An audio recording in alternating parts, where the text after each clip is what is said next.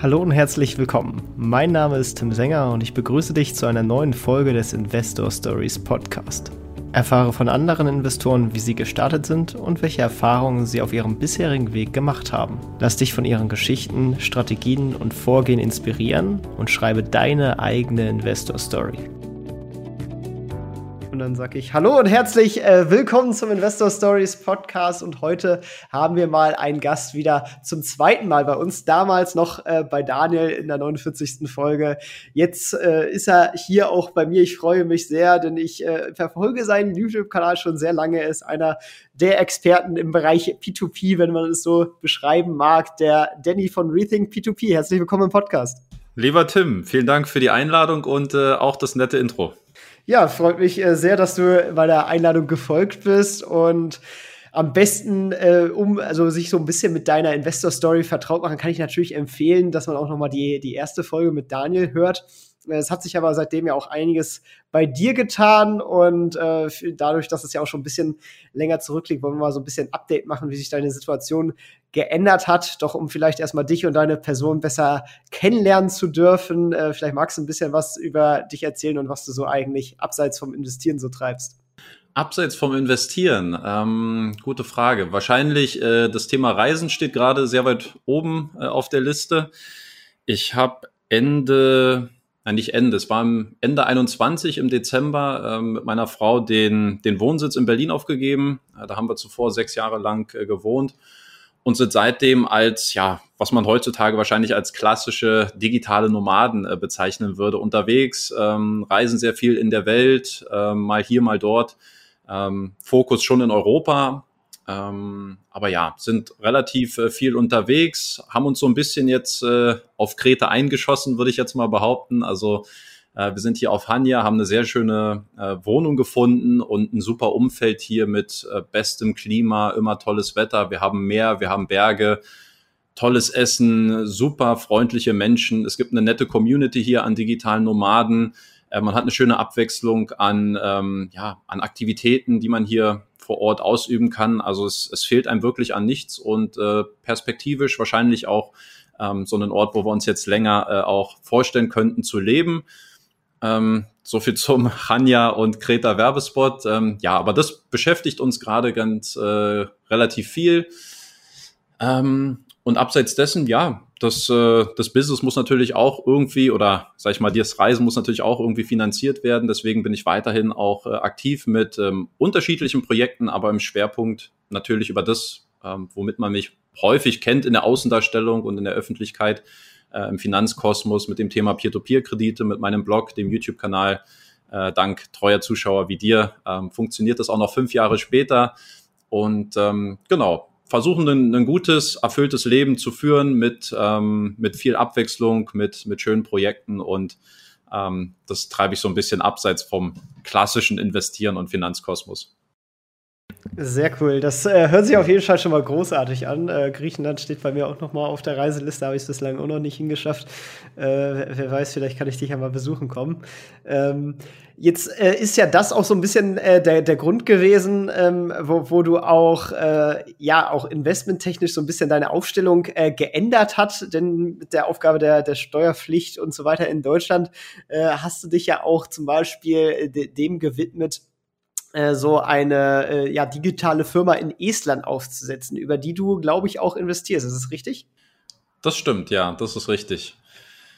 Also ähm, das hat sich letztlich daraus so ein bisschen ergeben, dass ähm, ja immer die Frage ist, wo ist jetzt eigentlich dein steuerlicher Wohnsitz? Und wenn diese Frage nicht so ganz eindeutig beantwortet werden, beantwortet werden kann, ähm, man muss dazu sagen, ich hatte mein Gewerbe seit Oktober 2018 ja, Oktober 2018 in Deutschland, ähm, durchgängig angemeldet, existiert auch nach wie vor.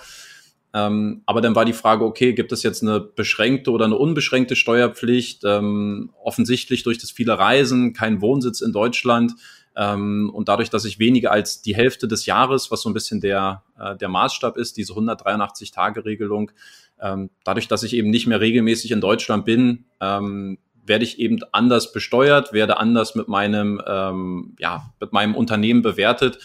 Und das war für mich dann irgendwo, ähm, der eigentlich nur so eine Übergangslösung gesucht hat und gerne auch sage ich jetzt mal, weiter äh, bereit gewesen wäre, seine Steuern auch ganz normal in Deutschland zu zahlen für den Reisezeitpunkt, der damals auf zwei, drei Jahre taxiert worden ist, ähm, hätte ich das gerne ganz normal unkompliziert in Deutschland weiter fortgeführt, bevor man sich jetzt irgendwie ein neues äh, Unternehmen im Ausland aufbaut. Und dann kam aber irgendwie doch die Entscheidung, okay, mit dem ganzen bürokratischen Aufwand, mit der, ich sag mal, nachteiligen Besteuerung, die ja auch ohnehin schon nicht sehr äh, einfach ist in Deutschland, ähm, das vielleicht einfach mal über ein ausländisches Gewerbe zu probieren. Ähm, Thema E-Residency, du hast es ja angesprochen, ähm, gab es damals auch schon aufgrund von meinem, sage ich jetzt mal, Netzwerk im Peer-to-Peer-Bereich auch schon früh Berührungspunkte. Also ich kann mich erinnern, ich war, glaube ich, 2017 auch schon mal auf so einer Infoveranstaltung bei der estnischen Botschaft in Berlin, wo es um das Thema E-Residency ging. Also das äh, hat mich jetzt schon auch die letzten Jahre immer begleitet. Und dann dachte ich mir, vielleicht ist es ja, weil es eben genau auch auf digitale und ortsunabhängige Unternehmer zugeschnitten ist, vielleicht ist es einfach ein Modell, wo man ähm, sein Gewerbe relativ einfach und unbürokratisch abwickeln kann, plus dann auch noch den Bonus hat, dass man dort über diese ähm, Kapitalgesellschaft, das ist eine Private Limited Company in, in Estland, dass man dort eben auch seine Erträge reinvestieren kann, ähm, quasi in, in ähm, in ganz normale Investmentanlagen und dann den Vorteil hat, solange man keine Investment aus dem Unternehmen rauszieht, dann eben auch nicht mit dem entsprechenden Einkommenssteuersatz ähm, taxiert wird. Und das war dann im Gesamtbild einfach eine, ja, eine, eine sehr lukrative, sehr, sehr lukrative Rahmenbedingung, um dann einfach das Ganze mal auszuprobieren. Und gemacht, getan, ist jetzt auch schon ein Jahr her. Also das Gewerbe gibt es seit September 2022 und bislang funktioniert das reibungslos, ähm, einfacher als man sich das immer als Deutscher mit der gegebenen Bürokratie im eigenen Land vorstellt. Und äh, würde auch sagen, dass ich das äh, nicht, nicht bereut habe, diesen Schritt. Sehr, sehr cool.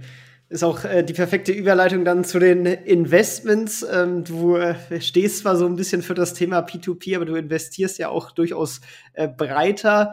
Ähm, was hat sich da vielleicht so über die letzten Jahre verändert und äh, wie ist so ungefähr dein Gesamtportfolio aktuell aufgebaut? Also so Pi mal Daumen in Assetklassen gesehen. Ja.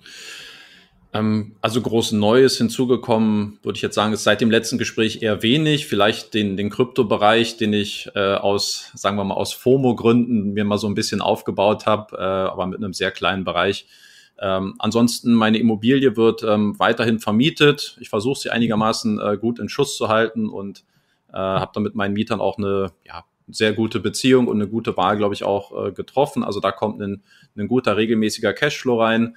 Peer-to-Peer-Kredite ja sowieso. Ich schätze, da werden wir später noch ein bisschen mehr ins Detail gehen.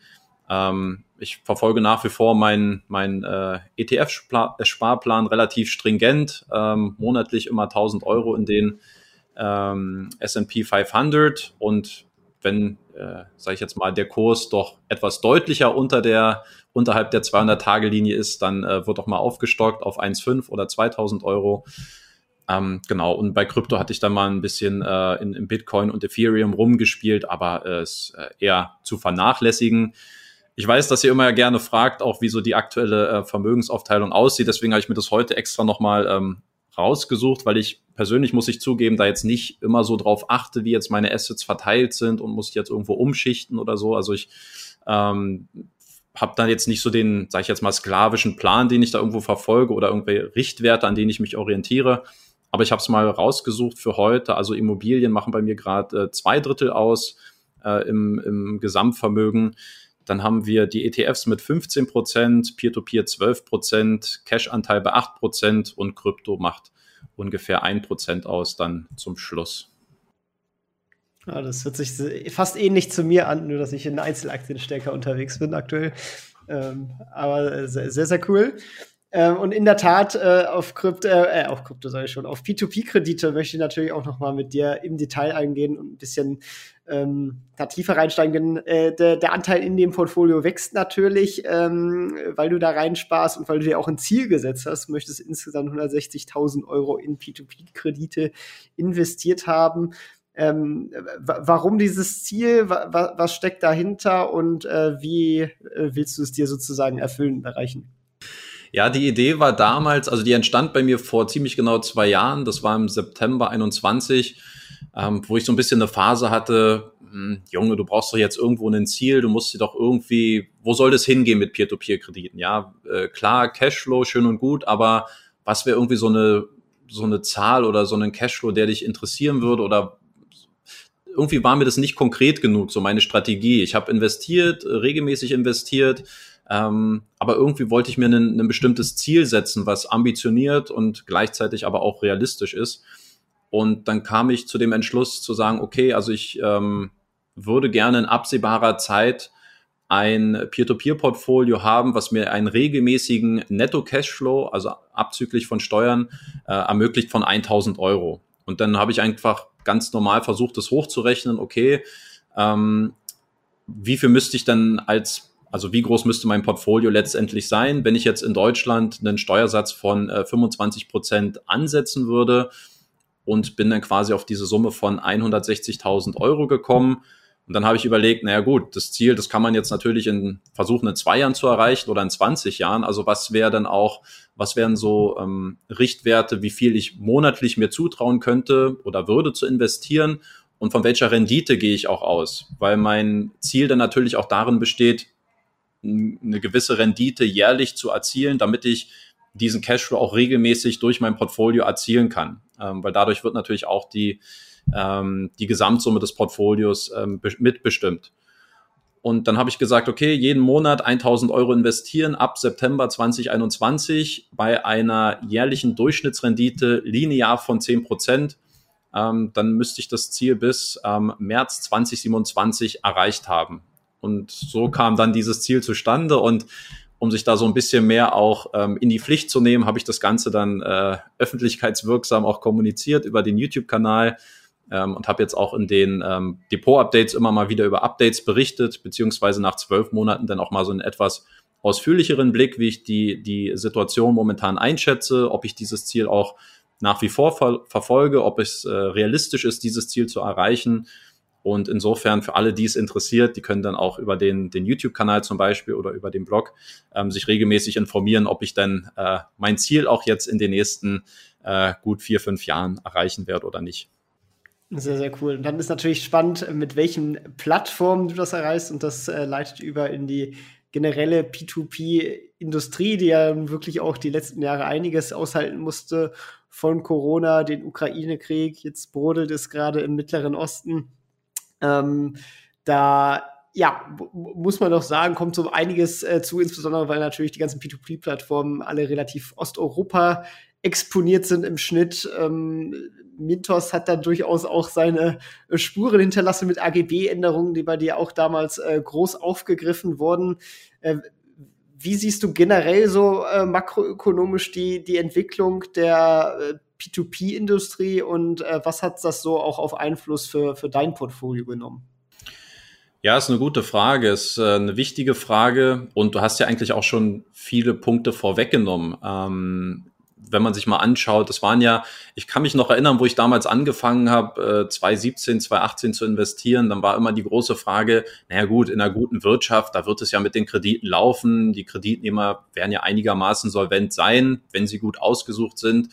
Ähm, Gleiches gilt dann für Immobilienprojekte, Geschäftskredite. Also solange die Wirtschaft gut ist, müsste doch eigentlich alles äh, gut funktionieren. Und äh, ja, aber was wäre eigentlich in so einer Rezession? Ja, was, was passiert denn eigentlich? Und das war immer so ein bisschen dieses große Fragezeichen bei dieser Anlageklasse, die ja natürlich noch sehr, sehr jung ist, damals auch noch äh, größtenteils unreguliert gewesen ist, viele schwarze Schafe, die es äh, auch noch zu Genüge heute gibt. Ähm, aber dann hatte man, genau wie du es gesagt hast, wir hatten Corona, was äh, natürlich massiv äh, reingescheppert hat und sehr viele ähm, Schwachstellen in den Geschäftsmodellen äh, bei vielen Plattformen entblößt hat. Ja, du hast ja Mintos schon mal so ein bisschen angesprochen. Ähm, aber auch bei, bei anderen Plattformen, wo man gemerkt hat, okay, da ist, äh, sag ich mal, nicht die Liquidität vorhanden, um bestimmte Versprechen jetzt auch, die es im Vorfeld gab, einzuhalten. Der Ukraine-Krieg war äh, ein großes Thema, ähm, wo, äh, wenn wir jetzt mal so ein paar der größeren Plattformen zusammenrechnen, so um die 150 äh, Millionen Euro an, an Geldern auf einmal in Gefahr gelangen, die dann ähm, über Peer-to-Peer-Plattformen beziehungsweise deren Kreditgeber dann in Russland oder in der Ukraine äh, gelegen äh, sind. Ähm, es gab super viele, ja, jetzt haben wir den Nahen Osten, äh, wir haben ja im Vorgespräch schon ein bisschen über Esketet gesprochen, was machen wir jetzt mit den jordanischen Krediten? Also es ist ähm, nach wie vor ein sehr dynamisches Umfeld und auf der einen Seite gibt es schon so eine gewisse Konsolidierung, glaube ich. Natürlich zum einen bedingt durch die ähm, stärker aufkommenden Regulierungen, die es jetzt für dieses äh, Themenfeld gibt. Ja, Lettland gab es eine große Regulierungswelle, aber auch viele ähm, sag ich mal, europäische Crowdfunding-Plattformen, die jetzt lizenziert werden oder schon lizenziert worden sind. Da gibt es schon eine, äh, eine gewisse Konsolidierung, eine gewisse Professionalisierung, aber man merkt auch, dieses Geschäftsmodell lockt extrem viele Unternehmen und Plattformen an, die ähm, hier eine Möglichkeit sehen, schnell Geld einzusammeln. Ja, das berühmt-berüchtigte Dump Money von Investoren. Ähm, und man muss nach wie vor sehr, sehr wachsam sein, ähm, und genau wissen auch, in welche, hm, in welche Plattform man investiert, ähm, weil ich sehe nach wie vor leider zu viele Anleger, die so ein bisschen das Mantra haben, okay, ich investiere irgendwie seit einem Jahr, ich probiere das mal aus und es funktioniert einfach gut. Ähm, never change a winning team, ich bleibe erstmal dabei.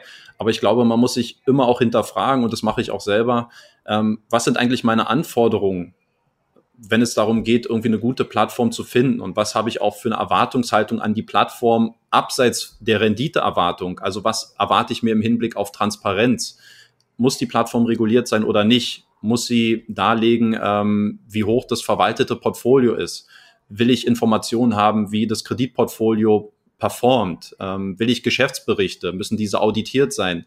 Also ich finde, man sollte das eigene Anspruchsdenken ähm, und die eigenen Anforderungen ein bisschen klarer definieren und sich darüber bewusst werden, ähm, dass man bei vielen Plattformen investiert, die ähm, ja nicht das beste äh, Rendite-Risikoprofil zeigen. Und da sind, glaube ich, noch zu viele Investoren vielleicht noch ein bisschen zu naiv.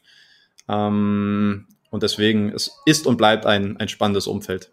Du bist ja auch einer der wenigen, der wirklich dann äh, konsequent auch äh, ja, Konsequenzen zieht. Äh, hast Mintos quasi dein Investment da pausiert und lässt es auslaufen. Auch Bondora, äh, da äh, hattest du doch sehr öffentlichkeitswirksam dafür äh, gekämpft, sozusagen, dass man doch da bitte ein bisschen mehr zum, zum Grow-Portfolio Einsicht bekommt. Haben sie sich dagegen entschieden und äh, ja, auch äh, generell äh, hast du da jetzt deine Konsequenzen ähm, gezogen. Bist du der Ansicht, dass ähm, da ja, zu wenig Leute halt eigentlich da Konsequenzen sehen, selbst wenn sie, wenn sie was stört eigentlich. Und ähm, kann man eigentlich jetzt im Falle von Mintos, der sich eigentlich aus meiner Sicht, ich bin sehr großer Mintos-Fan wieder geworden und ich muss sagen, die, äh, die Einholungen laufen und äh, die bewegen sich, sag ich mal, schritttechnisch in, in die richtige Richtung. Haben die dann auch wieder eine Chance, bei dir zurück ins Portfolio zu kommen?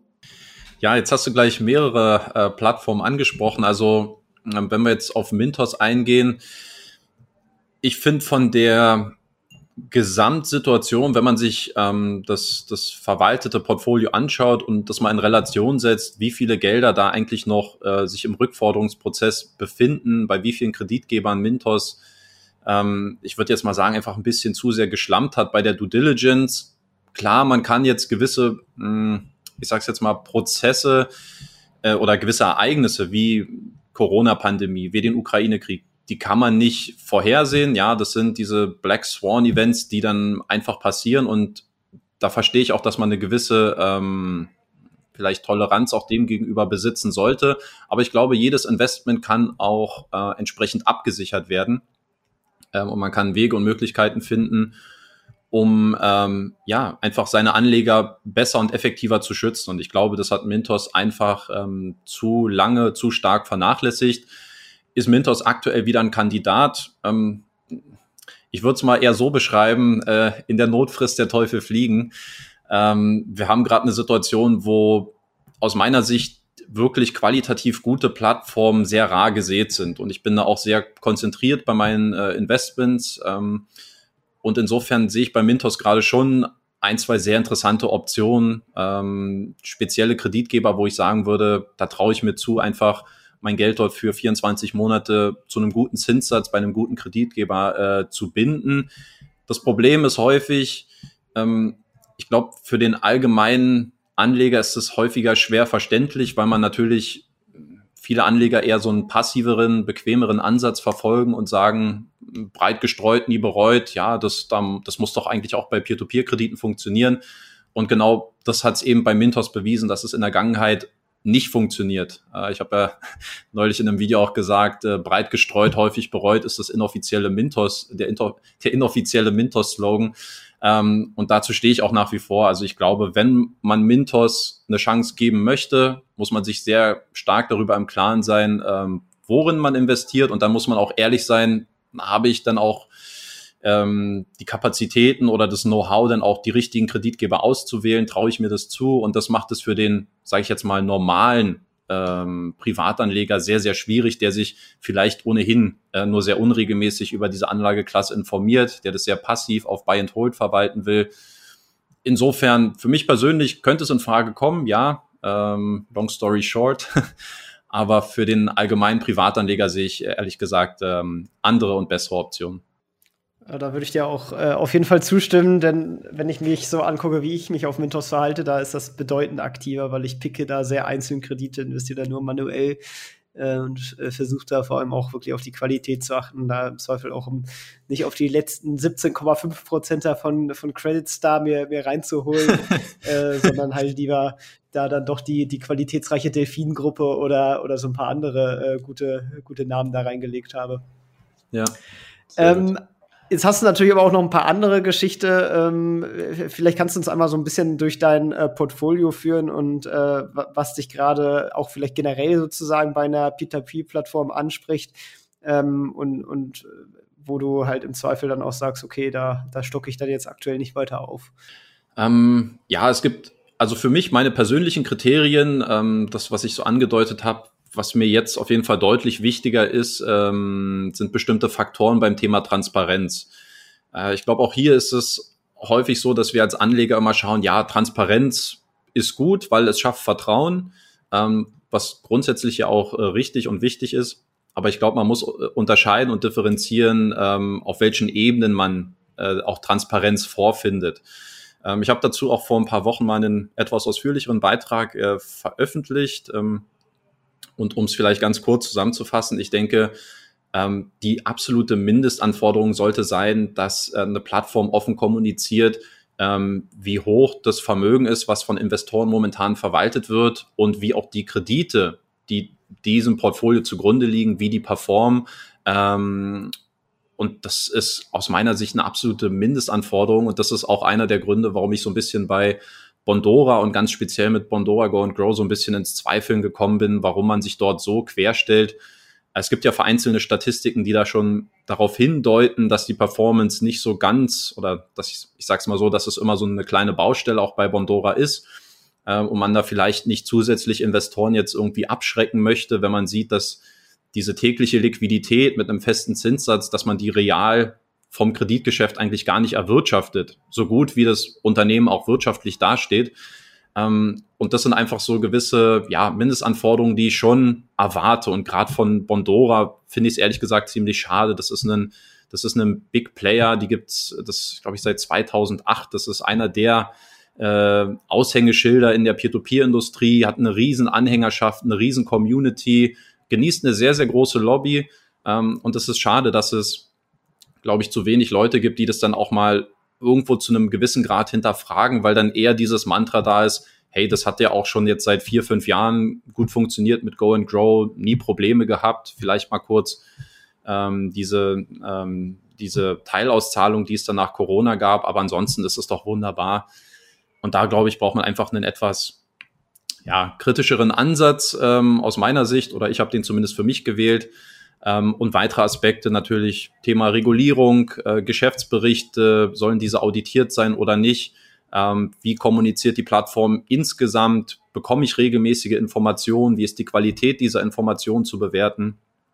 Ähm, stellt sich das Management auch den kritischen Fragen? Verstehe ich überhaupt, wer dort die Hintermänner hinter der Plattform sind? Ähm, das sind so ein paar Faktoren, die man ähm, ja gerne abarbeiten kann, durchgehen kann und dann für sich entscheidet, ähm, inwieweit möchte ich auch wirklich Teil einer transparenten Investitionserfahrung sein, selbst wenn diese vielleicht auch mal ein bisschen in die Hose geht, wie bei Estate Guru, weil ähm, das zum Beispiel eine Plattform ist, die durchaus ein sehr transparentes Profil besitzt, die aber Schwierigkeiten jetzt mit dem, mit der Performance des Kreditportfolios besitzt. Aber im Zweifel finde ich, ist mir das lieber, ein kalkulierbares Risiko einzugehen, als ähm, unkalkulierbare Risiken in Kauf zu nehmen und dort in Blackbox-Produkte zu investieren, ähm, weil dann ganz ehrlich, das hat für mich mit Investieren dann auch relativ wenig zu tun. Dann kann ich meinetwegen auch ins Casino gehen und, und Blackjack spielen. Ähm, deswegen, da finde ich, sollte man ein bisschen selbstkritischer versuchen, mit sich zu sein und sich ehrlich zu hinterfragen, welche Anforderungen habe ich eigentlich, was, ähm, was möchte ich an Informationen besitzen und ähm, kann dann aus dem Profil aufbauend dann auch überlegen, welche Plattformen passen denn eben auch zu mir, welche, welche Plattformen erfüllen gewisse äh, Rahmenbedingungen und welche nicht. Und dann ist es letztlich nur noch eine Frage des konsequenten Handels, dann auch entsprechend seiner, seiner Anforderungen äh, zu agieren. Ist ja auch so ein bisschen dann dieses Risikorendite-Prinzip und äh, jetzt nur ein hoher Zinssatz ist nicht sehr aussagekräftig oder jetzt nur geringes Risiko oder was auch immer. Äh, wenn man da jetzt auf der einen Seite zum Beispiel 12 Prozenter hat in Jordanien oder irgendwelchen afrikanischen Staaten jetzt auf Mintos. Und daneben kriegt man dann irgendwie 12% bei irgendeiner etablierten äh, Plattform, die einen Track Record hat und so weiter. Äh, dann muss man sich ja wirklich die Frage ausstellen, soll ich jetzt, weil äh, das Investment, das ich ja quasi dann aufbaue in diesen afrikanisch-jordanischen, was auch immer Krediten, muss ja, sage ich mal, der, der Diversifizierungseffekt so groß sein für das Gesamtportfolio, dass er diese zusätzlichen Risikokosten mehr als, als abdeckt, weil sonst könnte man ja überlegen, auch nur in die, die etablierten Geschichten äh, investieren, insbesondere wenn es sowieso die gleiche Gruppe ist. Wenn man jetzt auf Mintos guckt, die Sun Finance Gruppe, äh, ob ich jetzt halt 12% für einen Kredit in Afrika bekomme oder für äh, Lettland und äh, Kasachstan, die ich für ein bisschen etablierter halte, alles mit Gruppengarantie. Ja, warum muss ich dann den, das Fremdwährungsrisiko in Kauf nehmen kann einfach die, die Lettland-Kredite zum Beispiel reinholen? Und ich glaube, das sind alles so, so Fragen, die sich viele noch gar nicht stellen. Ja, ist ein, ist ein absolut valider Punkt. Das äh, erinnert mich gerade so ein bisschen an eine Diskussion, die ich ähm, mit meinem äh, Freund und Kollegen Johannes Lorz ähm, mal gehabt habe, wo wir auch vor ach, schon vor fünf Jahren, da habe ich glaube ich damals gerade mit YouTube angefangen, da haben wir auch im, in so einem Park gesessen, haben ein paar Videos für seinen Kanal aufgenommen und dann habe ich glaube ich auch sowas gesagt, äh, ja, also Diversifikation schön und gut, aber jetzt nur um der Diversifikation willen, um zu sagen, ich äh, finanziere jetzt irgendeinem Tequila-Shop äh, jetzt irgendwie noch seine, seine Distillerie in Mexiko. Ähm, man muss, glaube ich, ein bisschen besser verstehen, ähm, was diese Diversifikation auch bedeutet und wo gewisse, ich sage jetzt mal, geopolitische äh, Risiken auch liegen können. Währungswechselrisiken, hast du ja alles super angesprochen. Ähm, und deswegen ist zum Beispiel so eine Credit-Star-Gruppe, die ja auch viel in, in Kritik äh, geraten ist zuletzt, ähm, muss man aber da zumindest anerkennen, die sagen auch, hey, wir ähm, wollen das Ganze auch bewusst umgehen, wollen uns nicht diesen äh, Risiken aussetzen und ähm, wir investieren nur in, in Länder im europäischen Wirtschaftsraum, wo wir eine stabile Währung haben, wo wir die politischen Risiken abschätzen können. Ähm, und genau das sind eben auch so Faktoren, wo man sich überlegen muss, wie spielt das so in die, in die eigene Strategie und auch den eigenen äh, Risikoappetit mit rein und dass man sich halt von diesem Thema Diversifikation, was ja immer sehr positiv konnotiert ist, dass man sich da einfach nicht zu, zu leicht blenden lässt.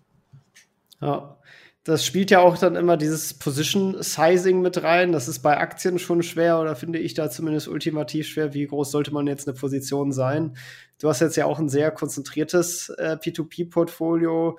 Peerberry zum Beispiel mal rausgegriffen, eine, eine sehr ordentliche fünfstellige Position bei dir. Ähm, wie, äh, ist da quasi, weil du die so gut kennst, sag ich mal, denen so gut vertraust, weil am Ende ist das ja, ist ja auch so eine Perspektivfrage gerne im P2P.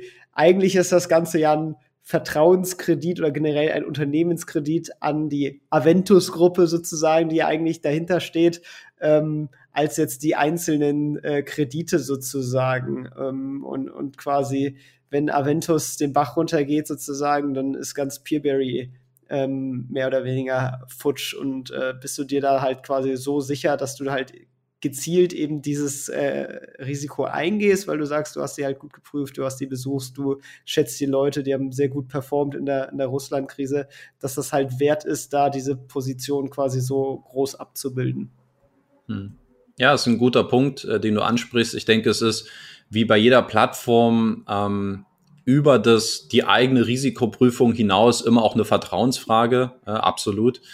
Ähm, und dann muss man eben abschätzen, wie viel traue ich einer gewissen Plattform zu, auch an Investment zu tragen, ähm, dass man da auch äh, nachts noch schlafen kann. Ja, und bei Peerberry ist es eben äh, nachweislich so, ähm, dass man ja nicht nur mit dem Ukraine-Krieg, was ja also könnte ich gleich noch mal ein bisschen darauf eingehen, aber auch äh, schon allein die Corona-Krise ähm, hat ja damals auch schon eine Halbierung des Portfolios bedeutet, innerhalb von sehr kurzer äh, Zeit, auch dort keine Liquiditätsprobleme. Es ist äh, jeder Auszahlungswunsch ist ähm, sofort erfüllt worden.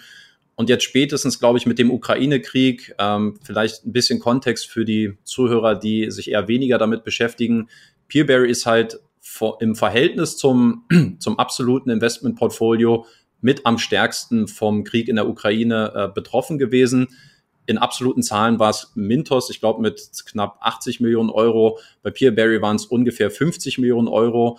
Ähm, aber das hat eben mehr als die Hälfte, ich glaube, es war ein bisschen mehr als die Hälfte äh, von dem Portfolio, was man damals hatte, ähm, ausgemacht. Das lag, ich glaube, circa bei 95 Millionen Euro. Und dann muss man sich überlegen, also aus Plattform oder aus Kreditgebersicht hast du ja zwei Möglichkeiten. Du kannst sagen, so ein bisschen den Mintos-Weg, äh, so wie bei Vax zum Beispiel damals, Hände hoch, sorry, aber äh, jetzt kommt, jetzt kommen gewisse Umstände, wir können damit einfach nicht mehr umgehen. Äh, das ist außerhalb unserer Kontrolle. Wir haben äh, irgendwo eine Situation erreicht, wo wir nicht mehr weitermachen können. Wir schreiben die Kredite ab. Es tut uns leid, aber ähm, der Verlust ist jetzt da und die Investoren müssen diesen Verlust jetzt tragen und ertragen. Ähm, und diese 50 Millionen Euro, ähm, also Stand jetzt sind 45 Millionen Euro zurückgezahlt worden innerhalb von 18 Monaten. Ähm, vieles aus Reserven, aber auch aus neuen Wirtschafts- äh, oder aus neuen erwirtschafteten äh, Kreditgewinnen über die anderen Länder, die nicht vom Krieg betroffen gewesen sind. Äh, und ich glaube, wenn ein Unternehmen bei so einer äh, Do-or-Die-Situation, wo es wirklich darum geht, okay, jetzt kann alles zerbrechen ähm, oder man packt einfach an und zahlt die Kredite nach und nach zurück. Ähm, das ist schon ein sehr, sehr starker Stempel äh, des Vertrauens, den, den Peerberry da bei mir gewonnen hat. Ähm, und das ist eine, eine Rückzahlungsmoral, die auch im Vergleich zu anderen Plattformen, die zum Beispiel deutlich weniger betroffen sind, ja, ich möchte mal Twino nennen beispielsweise oder Debitum, ähm, wo wir von einstelligen Millionenbereichen, von mittleren einstelligen Millionenbereichen reden, ähm, wo schon heute absehbar ist, dass es noch mindestens vier, fünf Jahre dauern wird, bis Investoren hier voraussichtlich ihr gesamtes Geld zurücksehen werden. Da muss man sagen, ähm, Chapeau, wirklich, was Peerberry da geleistet hat, ist ähm, ja aus meiner Sicht nicht vergleichbar mit irgendeiner anderen Plattform. Und das ähm, kreiert für mich persönlich auf jeden Fall einen sehr, sehr großen äh, Vertrauensvorschuss, der ist aus meiner Sicht dann auch rechtfertigt, hier mit einem äh, deutlich größeren Beitrag äh, und Investment auch äh, mit dabei zu sein. Ja, das äh, hört sich doch sehr schlüssig ein. Äh, nur schade, dass der, der Cash-Track einer noch im Wege steht, im Zweifel. Ähm, genau. Nee, sehr, sehr äh, cool. Ich glaube, das war auch ein ganz schöner Überblick und, und Ritt durch die Szene. Gibt es noch irgendwas, äh, was man vielleicht auf jeden Fall äh, mitnehmen sollte, wenn man irgendwie jetzt überlegt, vielleicht äh, P2P auszubauen, zu ähm, da neu einzusteigen? Gut, das ist jetzt vielleicht nicht die anfängerfreundlichste ähm, Folge gewesen, aber wenn ihr die P2P Basics mitnehmen wollt, ähm, hört auch beim besten in der allerersten Folge mit rein oder wir haben auch eine äh, P2P-Folge generell, glaube ich, mal veröffentlicht. Äh, verlinke ich auch beides natürlich nochmal in den Shownotes, ebenso wie den YouTube-Kanal und die Webseite von Danny, äh, wo ihr natürlich auch ganz viele äh, fantastische Informationen zum Thema äh, P2P bekommt. Aber äh, gibt es noch irgendwelche wichtigen P2P-Themen, die wir äh, vergessen haben?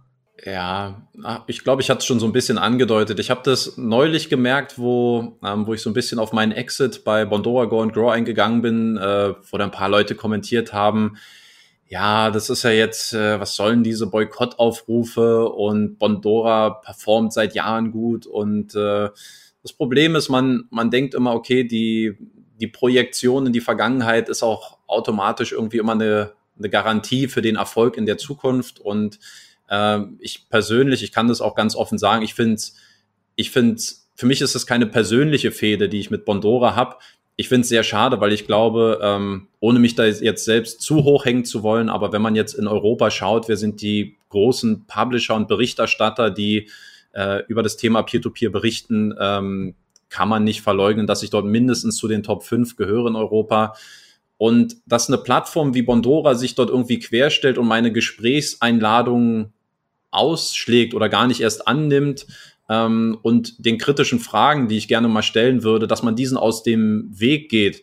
Ähm, da interpretieren das manche Investoren, dass das für mich eine persönliche Fehde sei und dass ich jetzt so ein bisschen die beleidigte Leberwurst bin, anstatt einfach zu sehen, das ist so eine große Plattform, die so lange am Markt sind, die aber offensichtliche Mängel haben. Warum trauen die sich nicht in einen direkten Dialog ähm, mit einem der Berichterstatter, der wirklich eine große Reichweite in diesem Themengebiet besitzt und, ähm, und beantwortet denen seine Fragen? Und ich weiß nicht, warum ähm, Anleger dort das so ein bisschen komplett äh, so ein bisschen umdrehen, dieses Thema, und mich dort so ein bisschen als den äh, als den herauspicken, der jetzt irgendwie das Problem hätte. Man sollte, glaube ich, viel mehr die Ableitung treffen, okay, was, warum kann diese Plattform nicht auf kritische Fragen einfach angehen? Und das ist ja nachweislich, sieht man ja auch in vielen äh, Beiträgen bei mir auf YouTube oder auf dem Blog, ähm, wo viele Kampagnen gestartet worden sind, wo Aufrufe stattgefunden haben, wenn Anlegern was fehlt, man soll sich äh, melden, man soll sich kümmern, äh, man soll Aufmerksamkeit schaffen, man soll sich eine Lobby schaffen. Und genau das habe ich gemacht und Bondora hat es trotzdem wegignoriert. Und das sollte irgendwie Anlegern ähm, dann schon zu denken geben. Was ich abseits dessen noch so ein bisschen jetzt eigentlich auch äh, noch mitgeben wollte, ähm, weil ich das auch immer wieder merke, oder wir haben es ja auch schon, äh, glaube ich, ausführlich besprochen, Peer-to-Peer-Kredite sind ähm, ein dynamisches, ähm, eine dynamische Anlageklasse, wo man sich sehr viel mit beschäftigen muss wer ganz klassisch Buy and Hold praktizieren möchte, äh, möglichst passiv investieren will, ähm, für den ist das nicht geeignet.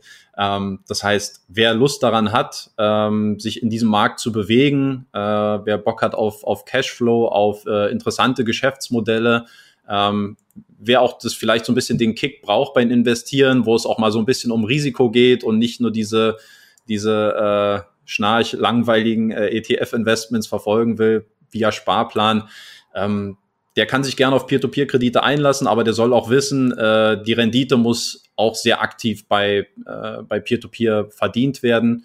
Und insofern, wer, wer äh, sich dessen bewusst ist, der äh, ist äh, natürlich herzlich willkommen, sich auch äh, regelmäßig meine Beiträge dazu anzusehen und anzuhören. Sehr, sehr schön. Das war doch ein äh, gutes Schlusswort, gutes Resümee. Ich äh, danke dir herzlich, dass du uns einen Einblick gegeben hast äh, in äh, deine persönliche Investmentstrategie dazu und dass wir so ein bisschen wieder ein Deep Dive in ja, ein Thema machen konnten, was wir jetzt wieder länger nicht mehr im Podcast hatten. Insofern äh, sehr, sehr schön. Äh, ich hoffe, dich bald mal wieder zu begrüßen. Wir hatten schon vorhin gescherzt zur Jubiläumsfolge. Ähm, wir hören uns dann bestimmt äh, noch mal wieder. Ja, wenn Bedarf besteht, sag gern Bescheid. Ansonsten vielen lieben Dank für die Einladung, Tim, und äh, weiterhin viel Erfolg mit deinem Podcast. Danke. Ciao, ciao. Ciao, ciao. Das war's auch schon wieder mit dieser Podcast-Folge. Ich danke dir ganz herzlich fürs Zuhören. Wenn dir der Podcast gefallen hat, würde ich mich sehr freuen, wenn du ihn mit einer Bewertung auf iTunes unterstützt. Außerdem möchte ich dich gerne dazu einladen, der Investor Stories Community auf Facebook beizutreten. Hier hast du einen Austausch mit Gleichgesinnten und professionellen Investoren, die selber ihren Weg in die Freiheit der Finanzen gegangen sind und von ihnen kannst du lernen oder auch selber andere Leute bereichern und zudem ist dort Feedback zum Podcast immer willkommen. Um ganz schnell dorthin zu gelangen, kannst du auch einfach investor-stories.de slash community eingeben. Ich freue mich, wenn du auch beim nächsten Mal wieder dabei bist. In diesem Sinne, alles Gute, dein Tim.